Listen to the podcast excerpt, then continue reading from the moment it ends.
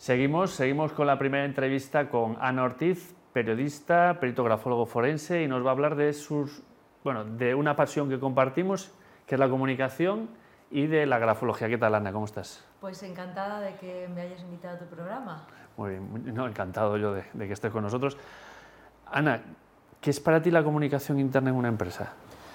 Es fundamental, es fundamental porque alguien tiene que hacer de, correa transmisora y de, todo lo que está pasando en esa corporación para que, a mi juicio, la gente se sienta integrada, no solo a nivel profesional, sino también a nivel personal, eh, con las vísceras, dijéramos. ¿no? Y eso es un camino que hay que encontrar eh, y no es fácil. No, no, nada fácil. Desde tu punto de vista, ¿cuáles son las claves para que una comunicación interna sea eficaz, para que de verdad cale en la empresa? Yo pienso que, eh, hablo como periodista, eh, la información tiene que circular y muchas veces eh, confundimos esa información con guardárnosla a nosotros. Entonces, para que las, las, personas que trabajan con nosotros, forman parte de esa corporación, sean productivas y no solamente pongan su intelecto, sino además su pasión, sus ganas, sus ideas, hay que darles esa participación. Entonces, tiene que haber una comunicación de ida y vuelta quienes gestionan esa comunicación interna creo que tienen que ser capaces de eh, lograr que esa interacción se produzca de una, fórmula, de una forma natural, dentro de unos cauces evidentemente, ¿no? Eh, pero que mm, cuando tú te sientes integrado porque se cuenta contigo, porque se te informa, porque se te da la oportunidad de ofrecer eh, ideas que luego se pueden llevar a cabo o no, pero que te sientes libre en ese momento para poderlas formular, que te sientes en un ambiente grato, cuando se genera esa empatía, probablemente pues todos nos sentimos mejor, ¿no? más incorporados en lo que estamos haciendo. Qué bueno. Entonces, los actores principales son el departamento de comunicación, pero los actores principales o secundarios son todos los empleados, son parte de esa comunicación bidireccional, ¿no? Claro, eh, al final lo que tratamos es de, de que tú te integres todo tú eh, en, ese proyecto común que sumes. Cuando uno está motivado, que la motivación eh, se va enseguida si no, si no la fomentamos, ¿no? Eh, para que uno se sienta parte de ese proyecto tiene que saber que tú también eres parte de ese proyecto, tiene que generarse esa empatía, esos cauces de comunicación. Eso no quiere decir que te inflen a correos, que tengas que hacer un montón de actividades que no van contigo, porque a veces se instauran esas actividades que nadie quiere o que te vienen mal porque tienes niños o porque en España no tenemos eso. Nosotros hacemos la comunicación tomando unas cañas en el bar, sin ir al campo y demás, ¿no? Pero, que eso está muy bien también. Pero bueno, quiere decir que nos tenemos que adaptar a la cultura de nuestro país, del entorno donde trabajamos, y yo creo que el sentirse valorado, esa palabra de, oye, me ha gustado esto, qué bien lo has hecho, qué buena idea tal, o no, mira, esto no está bien por esto por esto, y hay que encontrar la manera de, de comunicar eso. Qué bueno, qué bueno. Pues eh, como hay un tema que mm, es muy específico de tu conocimiento, que es la grafología, eh, ¿cómo llega, eh, vamos a pasar de la comunicación a la grafología. ¿Cómo llegas de periodista, cómo llegas desde ese ámbito tuyo, de IRCOM, cómo llegas al mundo de la grafología? ¿Qué te atrajo del mundo de la grafología? Pues bueno, los periodistas somos curiosos por naturaleza, ¿no? Y la grafología empezó por una amiga de la familia, oye, mírame esta letra, pues la de este novio, pues la de esta amiga, pues no sé cuánto, y al final eh, acabé en la Facultad de Medicina, en el Departamento de Medicina Legal, en el año 2000, em, y bueno, ahí me estuve formándome y soy diplomada en, en, en pericia caligráfica, diagnóstica, patológica y judicial. O sea, ojo, cuando estéis con Ana, no escribáis. que os saca. Y Ana, eh, una cosa es tener la habilidad técnica y otra es cómo lo has explotado, porque haces un montón de... O sea, has hecho una pasión de, de, esta habilidad técnica y, la, expandes por toda tu vida. Entonces, ¿qué, qué, cuáles son los... ¿Por dónde empezamos? Eh, desde la grafología, ¿qué se puede construir? Pues mira, empezamos por decir que la grafología es una ciencia, es una técnica que se basa en psicología, en neurociencia y en técnicas proyectivas, lo que hacemos, grosso modo, los peritos grafólogos es desentrañar lo que hemos escrito, es decir, eh, el papel es nuestro espacio vital y lo que escribimos somos eh, nosotros, nuestra impronta en ese espacio vital, los que, lo que escribimos y lo que no escribimos también, cómo ocupamos ese espacio. Entonces, todos aprendemos a escribir a partir de un patrón que hemos aprendido en el colegio. La manera en que nosotros rompemos ese patrón quiere decir que nosotros evolucionamos y hacemos camino al andar, ¿no? como decía Machado. Entonces, esa parte eh, eh, es la que muestra cómo es realmente el ser humano. Entonces, yo tengo un emprendimiento que se llama Grafointeriorismo, eh, que tengo tres líneas de servicio. Eh, dejaré para el final el tema que nos trae aquí. Eh, es verdad que la pericia caligráfica se utiliza en, recursos humanos, para, si tú estás buscando un, directivo, por ejemplo, vamos a ver qué cualidades tiene, ahora vamos a ver algunos ejemplos, por ejemplo, para llevar una comunicación interna, qué valores podría transmitir esa persona o no. Y esto lo sacas de la, a partir de la letra. La, letra nos dice cómo somos.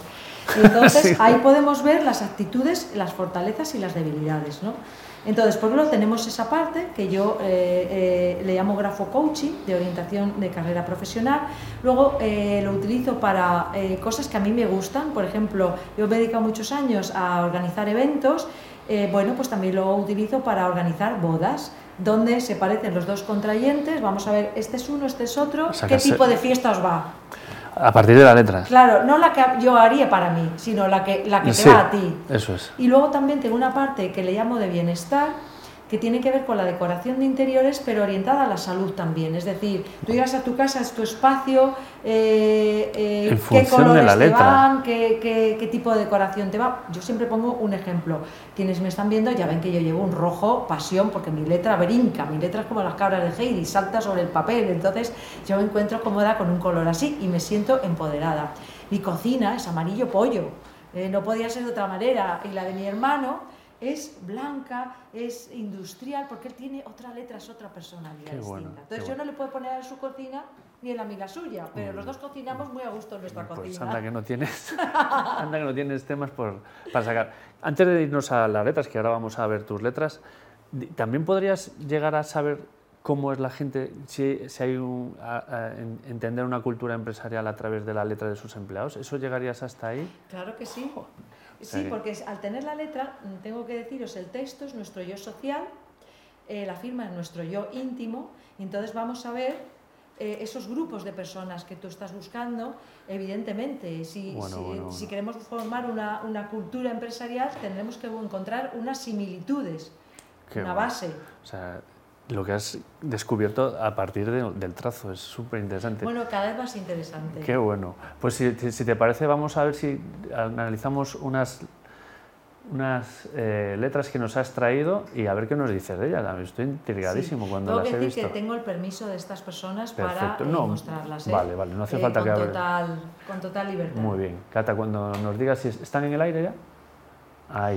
Mirad, eh, he traído letras muy arquetípicas para, para, mostrar grandes rasgos. Esta letra, como veis, es una letra grande, es una letra que llama mucho la atención porque tiene muchísimos bucles, eh, es una letra adornada, sobre todo en las mayúsculas. La mayúscula, decimos los grafólogos, que es el traje de fiesta de nuestro yo, porque cuántas veces escribimos la matrícula, uy, la matrícula, la, mayúscula de nuestro nombre a lo largo de nuestra vida, ¿no? Pues ahí muestras muchas cosas. Entonces, esta persona es tremendamente inteligente, es muy constante, tiene una letra inclinada a la derecha.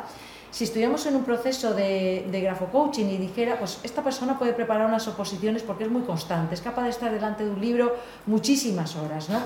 Eh, si tuviéramos que darle un puesto de comunicación interna, que es lo que estábamos hablando, pues es verdad que, tiene mucha capacidad de liderazgo, pero tiene muchísimo genio y es muy invasora. Eh, los pies de las letras, de las Gs, de las J, se chocan con las crestas de las Ls, de las Ds.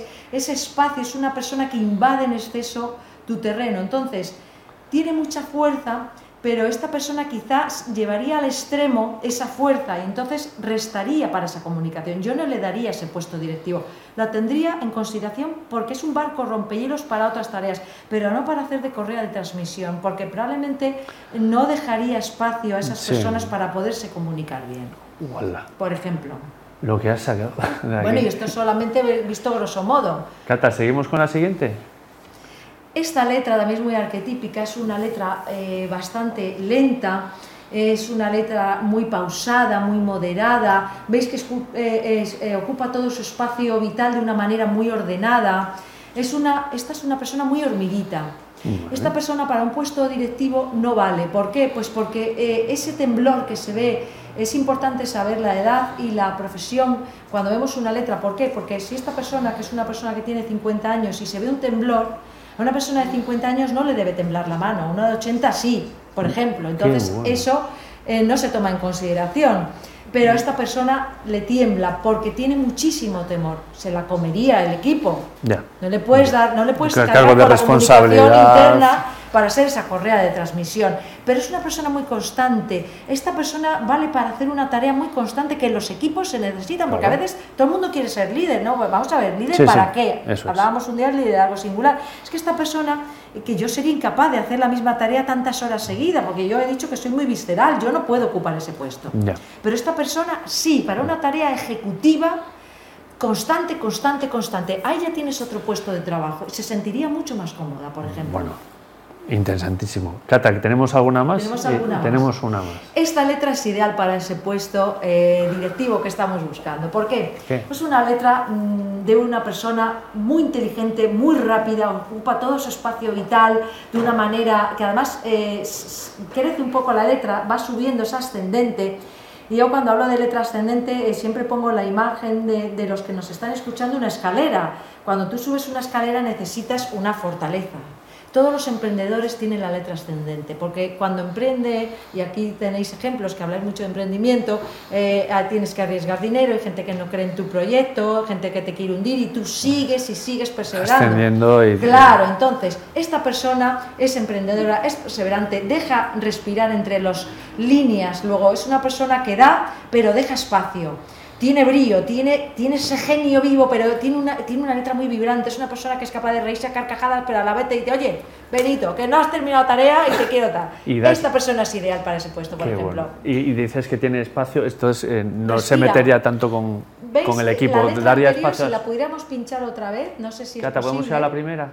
Eh, la segunda letra que hemos visto eh, era muy hormiguita, incluso ah, la, primera se, se picaba mucho más. Esta vez es muy constante para una tarea, pero nunca va a despuntar para nada. No es creativo. No, efectivamente. Pero es que, y esta es demasiado intrusiva. Eh, y eh, tiene ese brío, pero probablemente esta persona desquicia con cuatro gritos a su equipo, no lo deja hacer. Efectivamente, y luego es una bueno, diré que sexualmente es una bomba, ¿eh? Eso también se ve en la G de Oregón, otro ¿Ah, día sí? de eso. Bueno, bueno, tiene te, una te tenemos que, brutal, porque es muy invitar otra vez, porque acabas de levantar. Pero la última tiene ese equilibrio. pues, y no hemos visto nada, no hemos visto, bueno, sí, sí, no hemos entrado en... Pero, por ejemplo, es una pericia judicial, si tienes que enchironar a alguien, ahí hay que medir, hay que tal, eh, sí, porque sí, sí. no es como una, una de cosas muy serias, ¿no? Qué bueno. Pero bueno, esto es un ejemplo de lo que hace la grafología por nosotros. Bueno, Ana, pues nos has dejado con la miel en los labios, así que eh, habrá que traerte más veces. Esta pues es tu casa. Con la miel que tú quieras. con tu fuerza y con tu energía, que derrochas fuerza, ese color rojo de pasión. Sí, sí, eh, Muchísimas gracias por, por tu tiempo, Ana. Gracias a vosotros.